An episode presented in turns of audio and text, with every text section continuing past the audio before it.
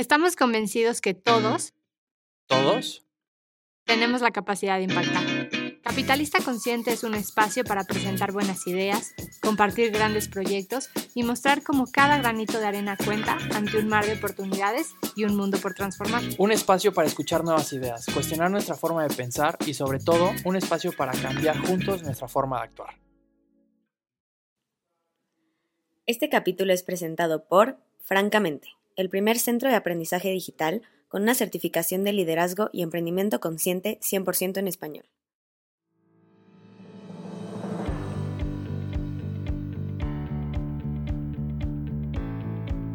Bienvenido a un capítulo más de Capitalista Consciente. Como siempre, te decimos bienvenido, bienvenida. Gracias por estar aquí, por seguir escuchando nuevas ideas, por hacernos sentir que no estamos solos y por hacer justo esta comunidad de gente que, que quiere agregar este componente de conciencia. El día de hoy tenemos un invitado estelar, una historia bien bonita, un caso de estudio bien padre de decir sí se puede, sí podemos cambiar este piloto automático y sobre todo cambiar la manera en la que hemos hecho las cosas siempre. Por años y creo que una de las frases que más odio en estos momentos es la frase que dice siempre se ha hecho así, ¿no? Y o es la única manera en la que se puede hacer. Híjole, creo que esa frase para mí representa la antítesis de lo que es capitalista consciente y es este piloto automático que a veces creemos que no se puede cambiar. Y creo que el invitado justo de hoy representa cómo podemos romper por completo ese piloto automático.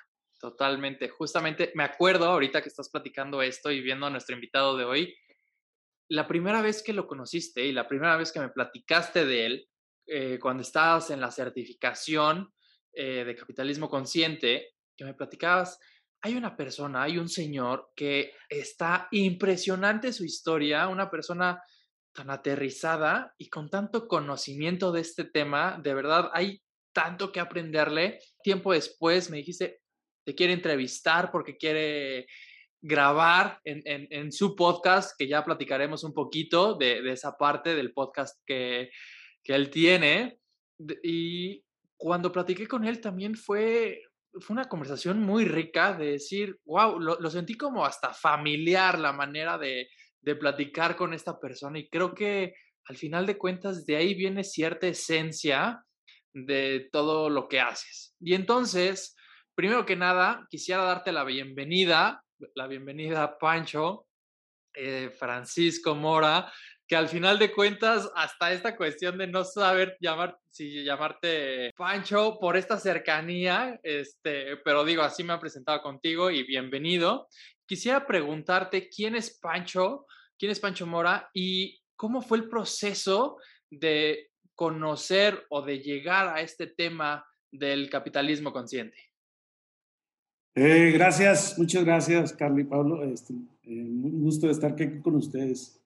Bueno, ¿quién es Pancho? Me pueden llamar Pancho, Pancho Mora. Eh, bueno, yo soy aventurero, me gusta eh, las emociones fuertes, me gusta la adrenalina, me gusta el miedo. Eh, en final, me gusta explorar y creo que eso es parte de, de mi esencia, ¿no? De, de, de, mi, de lo que hago, cómo lo hago. Y bueno, pues en ese sentido, pues ese, ese es el que podría decir quién, quién soy. Pancho, creo que una de las grandes historias que a mí me gustaría, con la que me gustaría empezar es cómo llega Pancho a escuchar temas de capitalismo consciente, ¿no? ¿Cómo fue tu primera experiencia en estos summits de, Estados, de, de Estados Unidos, los primeros? ¿Cómo, ¿Cómo es este meter el dedo en el agua, ¿no? Y probar que existen nuevas maneras. Y si venía esto arrastrándose con ideas tuyas desde antes, como los llama Thomas, eras un capitalista consciente de closet y hasta que conocimos el concepto, ¿no? Te das cuenta y dices, wow, no estaba loco y, y al ir a estos summits me doy cuenta que no estoy solo. Fíjate que la, la, historia es bien interesante porque nosotros llegamos como un tema de, por accidente. Eh, recuerdo que nosotros teníamos los socios, eh, teníamos eh, un exceso de trabajo y nos preguntamos qué teníamos que hacer para, para equilibrar nuestro balance de vida y trabajo. ¿no? Y nosotros llegamos con un consultor pidiéndole este apoyo Y esto nos llevó a un diagnóstico y este diagnóstico, un plan de acción. Y, y cuando me, nos dimos cuenta que había que implementar el proyecto, que fue en el 2013, pues era capitalismo consciente, ¿no? Eh, recuerdo yo que la primera vez que estuve allá, eh, conocí a John Mackey, eh, el que era el fundador, cofundador de, Whole Food, y, ahí lo conocí y pues realmente yo no sabía toda esta esencia del, capitalismo, yo nomás me presenté con él y le dije, oye, venimos de, México, somos una empresa mexicana, yo no hablo inglés, ahí me apoyó uno de los colaboradores que iba conmigo. Y, y, entonces, pues empecé yo con lo poco que entendía y me traducían en, wow. ahí, en, en, en, español. Así es como yo fui aprendiendo y luego fui estudiando. De hecho, el libro lo leí tres años después porque estaba en inglés y no había en español. Pero siempre cuando yo conecté con el, con el tema del capitalismo consciente, fue así como que, wow, o sea, ¿dónde estaba esto? ¿no? Eh, y, y, esto fue en pro de la organización porque nos alineó y, y, también los socios estábamos a favor en ese momento porque también parte de la historia es que alguno de los socios tampoco no, no quiso continuar con esto. Pero este, yo así es como llego y iba cada año y hacía lo mismo, ¿no? Cada año iba a los summit y, y, igual preguntaba, veía y me ponía a estudiar. Y esa es la manera de donde yo eh, pude conectar y enlazar todo esto y sobre todo ponerlo en práctica, ¿no? Porque muchas veces caí en la teoría y, y dentro de, de, estas experiencias, yo diría de hasta fracasos, ¿por qué no? Estas eran las incongruencias, ¿no? Yo decía una cosa y hacía otra, ¿no? Entonces, yo sí viví situaciones complejas y aparte yo lo quería imponer, ¿no? Dentro de, este, de, la, de la transición, cuando me dicen, oye, te toca implementar la cultura de capitalismo consciente, decía, si me hubieran dicho todo lo que iba a hacer, no lo hubiera hecho. Hoy lo disfruto bastante, ¿no? Pero, pero bueno, así pasa, este, cuando no, no, no tienes esa conexión.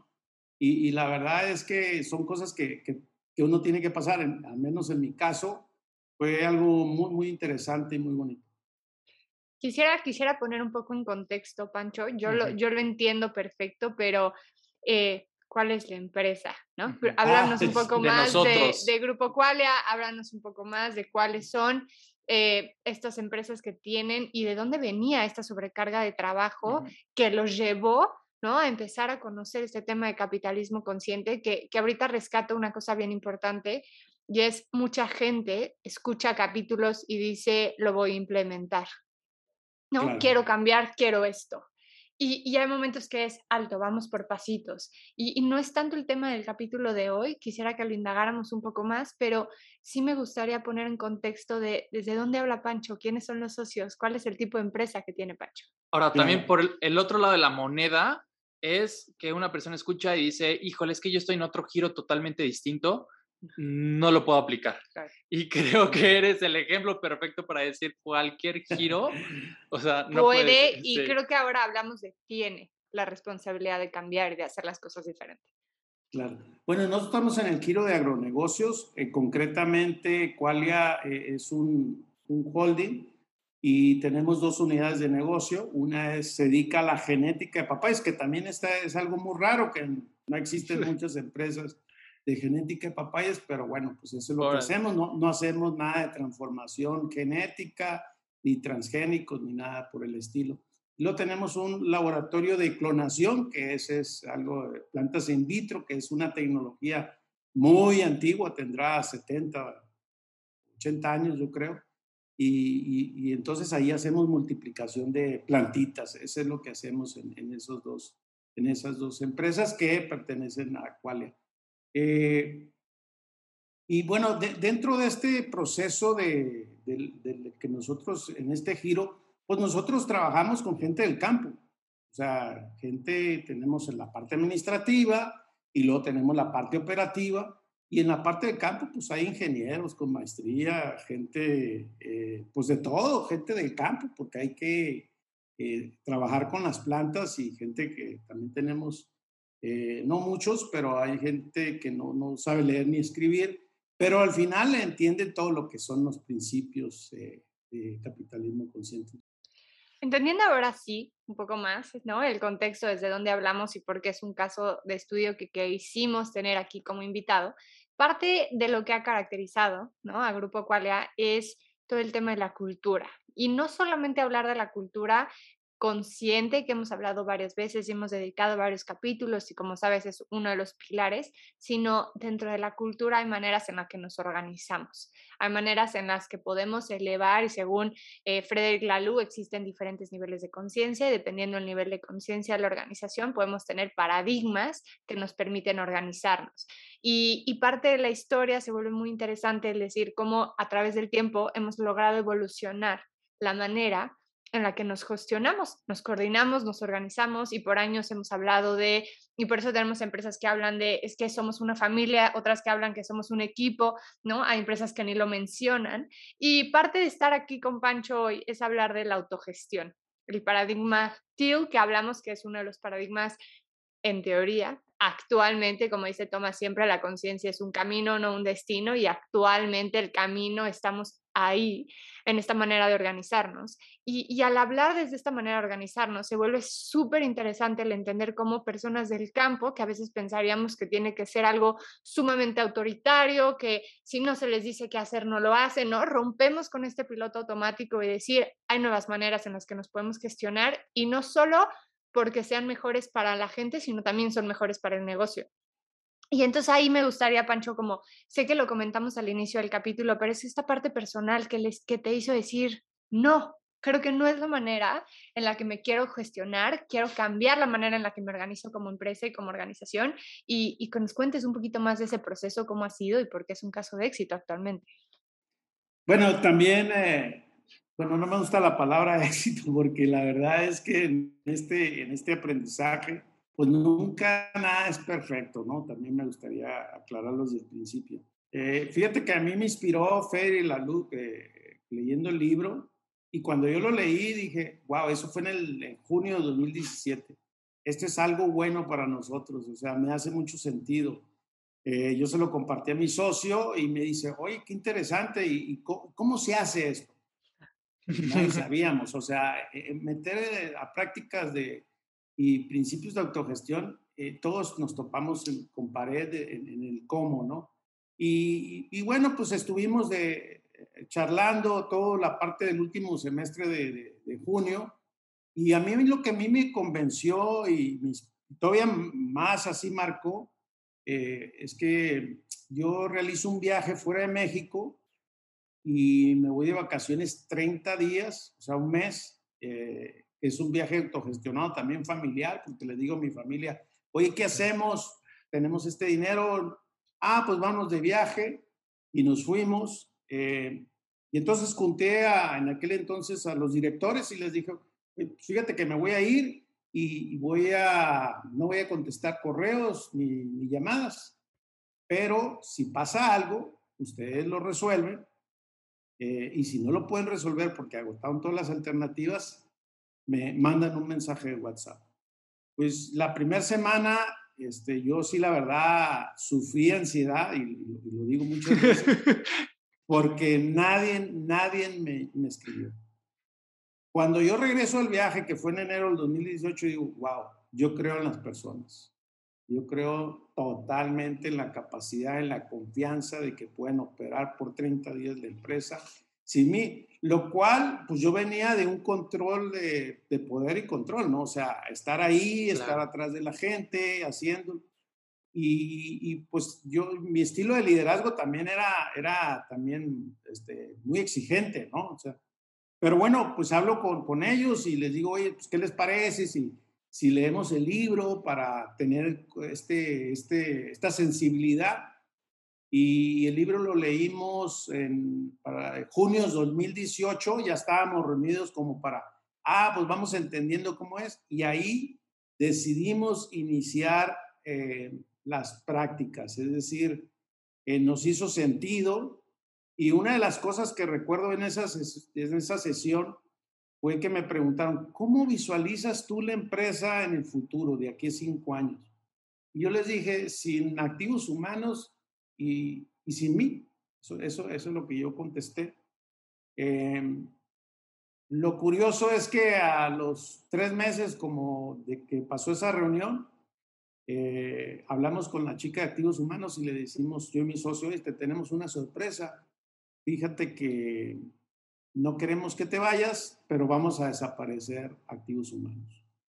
Eso es para enero del 2019. Entonces, eh, ella, ella me contestó, yo pensé que eso iba a pasar cinco años. O sea, cuando nosotros nos dimos cuenta de qué era, para qué queríamos activos humanos, pues dije, es que activos humanos somos todos, todos tenemos que... Y pues hicimos toda una transición, una estructura para, para hacer eso. Pero fue muy doloroso porque, porque ella, ella renunció, no se quiso quedar, le, dejamos dos oportunidades. Y, y, nosotros así como llegamos a, a esta parte, eh, el por qué lo quisimos hacer, porque eh, era muy bueno para la empresa. En aquel entonces yo veía cosas maravillosas que realmente nos aportaban valor y una madurez como organización de dar un paso más, eh, el siguiente nivel de, pues yo no voy a hablar de conciencia porque no sé cómo medir la conciencia, hasta el día de hoy no lo sé, pero, pero empezamos con estos miedos y con estos, hicimos un entrenamiento, nosotros le llamamos, y en el entrenamiento era solamente, eran para hablar del ser únicamente. No, no hablábamos nada del hacer, ni el conocimiento, ni las habilidades. Simplemente tú como persona, tus emociones, tu, tu, tu actitud, tú como, como persona. Y eso es lo que nosotros fuimos ahí como haciendo una introducción a, antes de llegar a la antesala de decir prácticamente que fue el primero de marzo del 2019. Dijimos, toda la empresa va a ser autogestionada y vamos a iniciar en un proceso desde cero, ¿no? Wow. Quisiera, quisiera hacerte una pregunta ahí que para mí es importante. Creo que cuando estaban hablando de este, de toda la filosofía de la LU, no, no específicamente de la autogestión, sino como todo lo que comparte, hablamos que hay diferentes niveles, por así decirlo, de paradigmas. Y entonces eh, nos hemos topado que nuevas generaciones tienen esta idea de no estar en lo que la luz llama el paradigma rojo, por así decirlo, de decir, no quiero tener a gente que solamente caliente la silla, ¿no? Y quiero, o sea, como que esta idea de darles un propósito mayor a las personas y, que no estén por tiempo en las organizaciones, pero luego no entendemos como todo lo que hay como eh, en, entre, entre la autogestión y el control total. Y, entonces, o sea, a lo que quiero ir en esta parte es, nos hemos dado cuenta que muchas personas queremos entender la palabra autogestión, pero en realidad no entendemos lo que realmente significa lo que implica tener una organización autogestionable. Y, entonces quisiera, primero que nada, si nos apoyas como a desmenuzar esto, porque todo el mundo dice, sí, quiero ser autogestionable, pero para empezar, hablaste también de un tema personal tuyo, de tu liderazgo, que mucho de una organización autogestionable inicia por ese líder que está dispuesto a tener ciertas cualidades y a soltar algunas, algunas cosas, ¿no? Y, o un montón. O, un, o, un, montón. Y entonces quisiera tener como esa conversación sobre qué es realmente la autogestión, qué no, qué no es y qué como líder de una organización tienes que estar dispuesto para que pueda funcionar realmente. Yo creo que la, autogestión es la descentralización del poder. Y, y cuando hablamos del poder es no es un tema de, hacer lo que cada quien quiera hacer. O sea, a mí me encanta la autogestión como principios, es, es que todo debe ser claro y preciso, por ejemplo. Si no es claro y preciso, para mí no es autogestión. Y puede ser en dos sentidos, en los roles y responsabilidades que te tocan, ¿verdad? eh, que deben ser muy claros, hoy no entiendo, no entiendo lo que es esto, ¿no? O sea, ah, bueno, pues entonces regresamos a lo que te toca. Eh, normalmente se, se, interpreta como, ah, cada quien va a hacer lo que quiere. No, no, no, no es así. O sea, al contrario, hay una gobernanza, hay una claridad de que, cómo se va a trabajar, cómo se van a tomar las decisiones, son, cómo se va a compartir la información, cómo son las, eh, las reuniones, cómo, cómo es que es la comunicación, porque en sí es algo horizontal, es sin jefes. Y, y, cuando hablamos que sin jefes, es que hay muchos jefes dentro de esto, jefe. ¿Por qué? Porque puede haber un jefe, eh, en el buen sentido de la palabra, del liderazgo de un rol dentro de un equipo, pero los roles se pueden ir cambiando, ¿no? Entonces hay mucha confusión donde las personas pensamos como que ah, pues es que cada quien hace lo que queremos y va a hacer. No, aquí es todo con disciplina. ¿Por qué? Porque entonces sí hay un tema caótico, ¿no? O sea, hay un caos. Eh, normalmente lo que se vive en, dentro del proceso y lo que hemos vivido nosotros en el tema de, del ser es otro problema porque están los, los, en los egos, ¿no? Pues eh, si antes yo era jefe, ahora ¿qué, ¿quién voy a ser? Uy, pues, tú eres Francisco Mora y ahora aportas valor a, este rol, pero no importa la, jerarquía, ¿no? Eh, y entonces ahora en un equipo hay muchos jefes, antes había uno solo. Entonces, a la hora de hacer la rendición de cuentas de, un equipo, de toda la organización, pues ahora hay más jefes, porque cada quien representa y vigila los intereses de ese equipo y de toda la organización. Entonces, normalmente yo veo que eh, eh, los problemas están en la falta de claridad de responsabilidades y compromisos, en la toma de decisiones, porque hay, hay toma de decisiones que, que son por consentimiento, otras por votación, y ahí también hay ciertas cosas que, que, que, que suceden. Y la otra es en el tema de, de, los egos, la inteligencia emocional. Hay mucho que trabajar, mucha madurez que, que, meternos ahí, porque lo, más sencillo es, eso, ¿no? O sea, para mí es gobernanza, tus roles y compromisos, toma de decisiones, cómo compartir información, eh, son de las cosas básicas y que siempre me pregunto yo, ¿está claro y preciso? Sí, ah, bueno, entonces tú lo puedes hacer. Pero no es que no haya jefes, hay líderes y hay muchos líderes dentro de la organización. Ahora, si antes éramos siete jefes, ahora hay 40 en la empresa, hay 40 jefes, ¿no? Y eso es lo que para mí es, la autogestión. Todo mundo, nos, no, no es que nos cuidemos, sino que todo el mundo hacemos eh, rendición de cuentas a toda la organización. Creo que, creo que cuando visualizas la autogestión solamente es de esta manera, sin, sin haber visto todos los, los, casos de estudio, que cada uno lo ha hecho diferente, como decía Pancho, una de las cosas más interesantes de la autogestión. Y si te interesa clavarte más en temas de autogestión, Pancho Mora tiene justo un podcast de autogestión en específico. Pero parte de hablar de autogestión es entender que estas nuevas maneras de organizarnos generan muchos mayores beneficios para la organización y también para las vidas de las personas.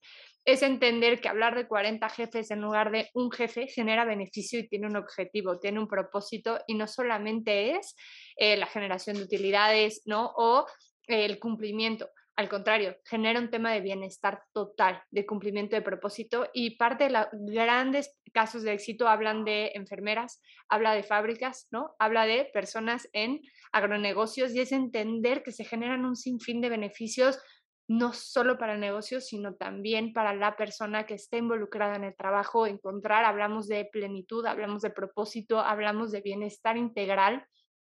Cuando algo que se ha demostrado es que otros modelos de, organización a lo mejor no generan tanto bienestar. Podemos encontrar maneras, ¿no? Y tenemos prácticas conscientes muy valiosas, pero también el hablar de autogestión nos demuestra que hay mejores formas en las que podemos convivir y coexistir y que también no tenemos que agregar roles. Un, algo interesante que hablabas, Pancho, era esta parte de activos humanos. Es equivalente a tu departamento de recursos humanos. Lo desapareciste. Pensar en hablar de autogestión y de cambiar y de cultura, ¿no? Y de repente desaparezco el rol de recursos humanos dentro de la organización, híjole, a muchas personas puede estar generando un caos mental brutal, de la misma manera que le causó a la persona de recursos humanos que dijo me voy. ¿No? Y es decir, ¿cómo me dices que quieres apostar por las personas, pero sin que exista este rol? Y es entender que todos nos cuidamos entre todos y por equipo somos capaces de cuidarnos, ¿no? Y de generar este bienestar. Entonces entra un sinfín de modelos bien interesantes, entra y me gustaría un poco indagar en la parte del consejo, la toma de decisiones. ¿Cómo es la toma de decisiones dentro del grupo Qualia? Que, que va muy relacionado a el sistema de reuniones, ¿no? Y todo esto que hablabas, pero, pero creo que es un tema para mí central en la autogestión y de las cosas más nobles y bonitas que existen. Sí, fíjate que en el tema del, consejo, eh, quisiera ser bien sincero, es que ahí yo creo que todavía somos un poco jerárquicos. Se, se, los voy a explicar por qué. Porque nosotros el consejo lo iniciamos cuando hicimos el cambio a la cultura, 2013, ¿no? Y entonces, eh, a, lo que, la medida que he ido eh, evolucionando y transformando la organización, porque yo no transformé la organización, fueron todas las personas. Yo, no soy el gurú, yo no soy el, el, el, Mesías de que llegó a, o sea, lo, lo hemos hecho entre todos, ¿no? Entonces, eh, en el consejo, cada día nos vamos acercando a, a menos jerárquico, ¿no? O sea, dentro de eso. Y les voy a decir ahorita un caso que estoy viviendo. Yo, yo antes era el, el CEO y luego después entramos en una etapa del no CEO que, que, entré en este año, pero yo estoy en la empresa hasta el 31 de diciembre. Yo solo me quedé como coordinador. Y entonces, eh, ahorita empecé a hacer la transición y, y, y, han elegido hoy a mi hija. Y mi hija tiene 25 años, ¿no? Y, y todo el grupo de, les dijo, le dijeron, oye, queremos que tú seas. Y ella le dijo, bueno, pues yo no tengo mucha experiencia como, como la tiene mi papá, ¿no? Porque aparte tenemos un gobierno corporativo. Y entonces ahí, toda esta experiencia, pues yo me quedo como parte del presidente del, consejo, pero al, al, final, cada día nos acercamos más, más, más, eh, menos jerarquía, ¿no? Decir, ah, pues es que el consejo tiene que decidir, sí, sí decide, y sobre todo en temas de pues que, inversiones o algo que, que, sean complejas, pero cada día nos acercamos más. Yo creo, yo visualizo un mismo consejo dentro la, de la organización, o sea, así es como yo lo visualizo, no sé cuándo, si va a pasar en cinco años, en diez o en cinco o en, ocho, eh, pero, pero al final eh, nosotros sí ahí somos jerárquicos actualmente, es decir, eh, sí hay como esa jerarquía. A ver qué dicen los del consejo, todavía lo decimos, ¿no? Pero, pero cada día es mucho más, eh, más cercano. Quisiera, quisiera preguntarte, como una pregunta de seguimiento en este tema de la, de la toma de decisiones, eh, si nos pudieras compartir un pequeño cambio de cómo deben de ser o desde dónde se tienen que tomar las decisiones para iniciar este camino hacia la autogestión? Eh, ¿Te refieres a, dentro de la organización o una vez que ya está dentro del equipo? Eh, dentro de la organización, eh, en, en, este proceso de transformación de no sé qué tipo de organización soy, pero quiero ser una organización autogestionable, ¿cómo, cómo empiezo a hacer esa transición a, a la toma de decisiones de manera autogestionable? Sí, yo, creo que una vez que ya tienes definido el por qué y para qué lo quieres hacer, eh, una empresa autogestionada, eh, hay varias formas de tomar decisiones. Nosotros hemos, hay unas, empezamos por consenso, por votación, y hoy eh, la que a mí más me gusta en esta transición es por consentimiento. Es decir, eh, ¿qué es lo que más hace sentido? ¿Qué es lo que más es más importante para la empresa? Eh, siempre nosotros ponemos en el, medio, o, no en el medio, lo más importante de las personas, pero cuando se va a tomar una decisión, nosotros pensamos en la filosofía y cultura, y, en eso está implícito la empresa, siempre. Y entonces en esta toma de decisiones es, oye, está con nuestros valores, está con nuestra cultura, es lo que realmente necesitamos hacer ¿sí? Y no hay un conflicto de interés, bueno, adelante. Entonces, eh, yo propongo, es esto, ¿nos hace sentido? Sí. Y si no, pues entonces eh, eh, nos preguntamos por qué alguien está teniendo dudas, por qué no quiere, qué es lo que realmente no le late. Y normalmente hay mucho miedo en este, en, este, en este tema. Hoy, por ejemplo, les voy a compartir un caso que me sucedió.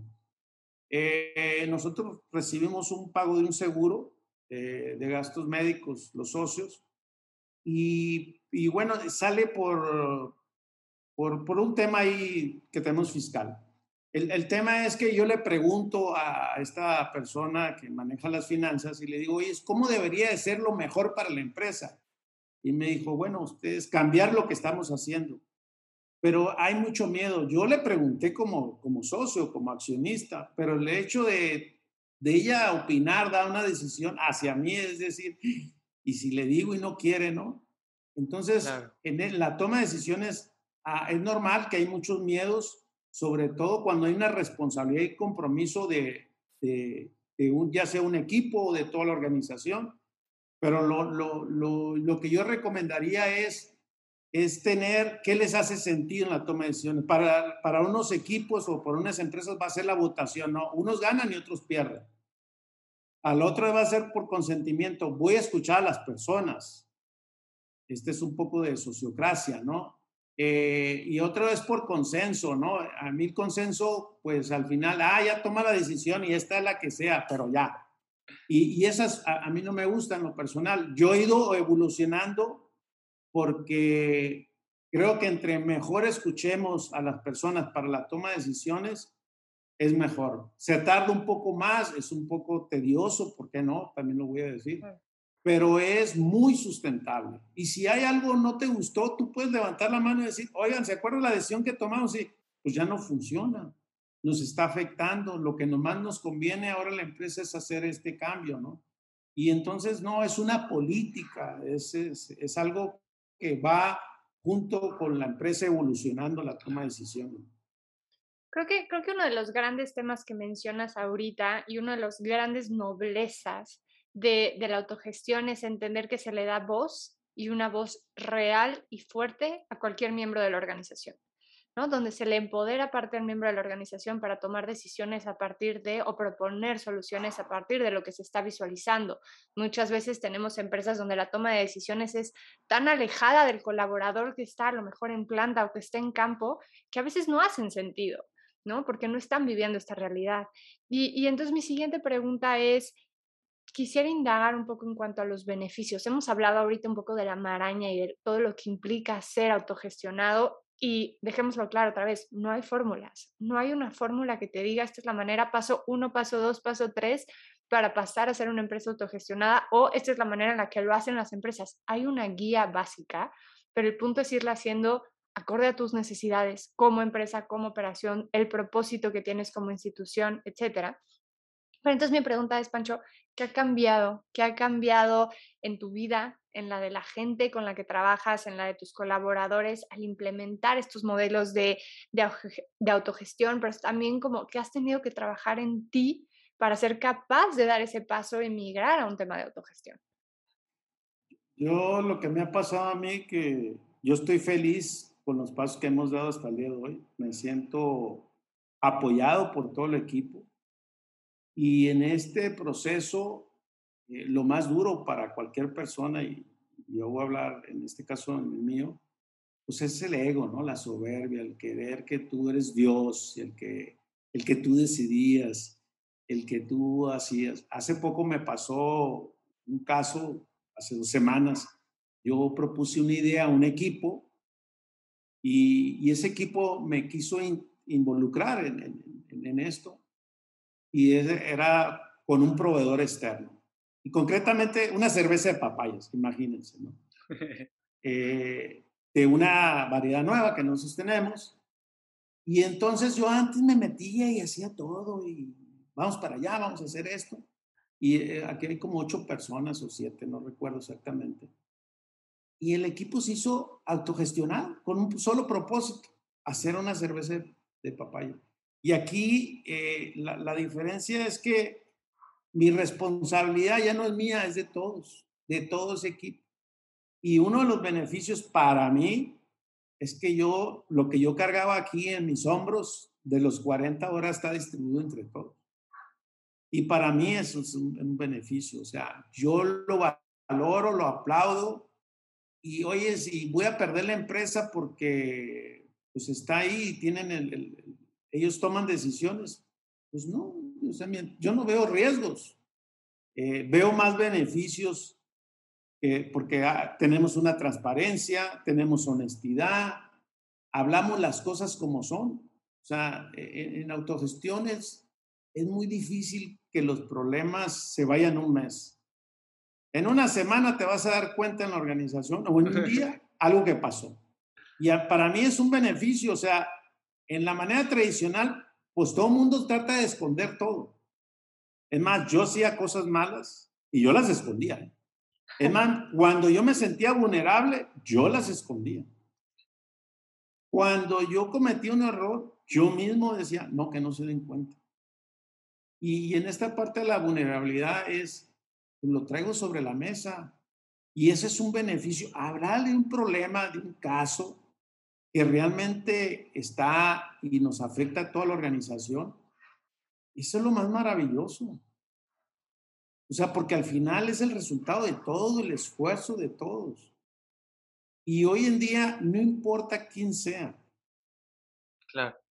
Todo mundo contribuye directamente. Y para mí, cuando las cosas, cuando la información es transparente, cuando las cosas están ahí, nosotros tenemos como un marcador, es aquí vamos ganando, vamos perdiendo. Las cosas buenas y las malas tienen el mismo valor. No hay nada que. ¿Por qué tenemos que esconder lo malo? Pues, también hablamos de lo bueno y, también de las cosas que no están funcionando. Y para mí eso es una maravilla. Se podría pensar que es, un, es complejo y es, que genera un conflicto, sí, porque entonces cuando no hay un feedback eh, sincero y transparente, pues de todas maneras va, va a haber problemas, ¿no? Pero cuando tú lo pones ahí y todo el mundo sabe esa claridad, esa visión hacia dónde vamos, donde todo se comunica, pues la gente se siente protegida, comprometida, aumenta totalmente la responsabilidad y son conscientes, o sea, voy a afectar esto si no hago esto, sí. Entonces son, yo veo más los beneficios de hoy y me han preguntado, bueno, ¿y por qué estás tan convencido de esto? Porque yo lo veo algo bueno para la organización. Este, y, y realmente la gente, ellos cuidan más la empresa hoy que yo. Y antes era al revés. papá, tengo que cuidar y tengo que hacer. Y ahora la cuidamos entre todos, ¿verdad? Eh, y yo, por ejemplo, yo le dedico actualmente en la empresa seis, ocho horas a la semana, digo, de horas efectivas. Y, y obviamente que cada día pues tengo menos participación porque no soy el no CEO y entonces el no CEO como coordinador no toma decisiones, soy como un acompañante y para mí estoy más de apoyar a la visión en que cómo hacer las cosas y eso también para mí es un beneficio. Oye, qué padre que no voy a decirle a alguien porque esa persona sabe más que yo muchas cosas en, ciertos roles, ¿no? Entonces, al contrario, pero sí podemos ir a platicar, conversar sobre la visión, sobre la cultura, eh, de cómo estás. Y desde ese cambio, todas las cosas cambian, ¿no? Ya no te ven y me va a venir a regañar, porque así me pasaba, ¿no?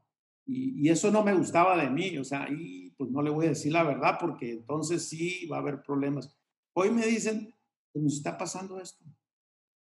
Y para mí es un beneficio, o sea, no estamos hablando en términos de dinero financiero ahorita, estamos hablando de como las cosas que, que yo valoro y por las que yo creo e impulso dentro de la organización.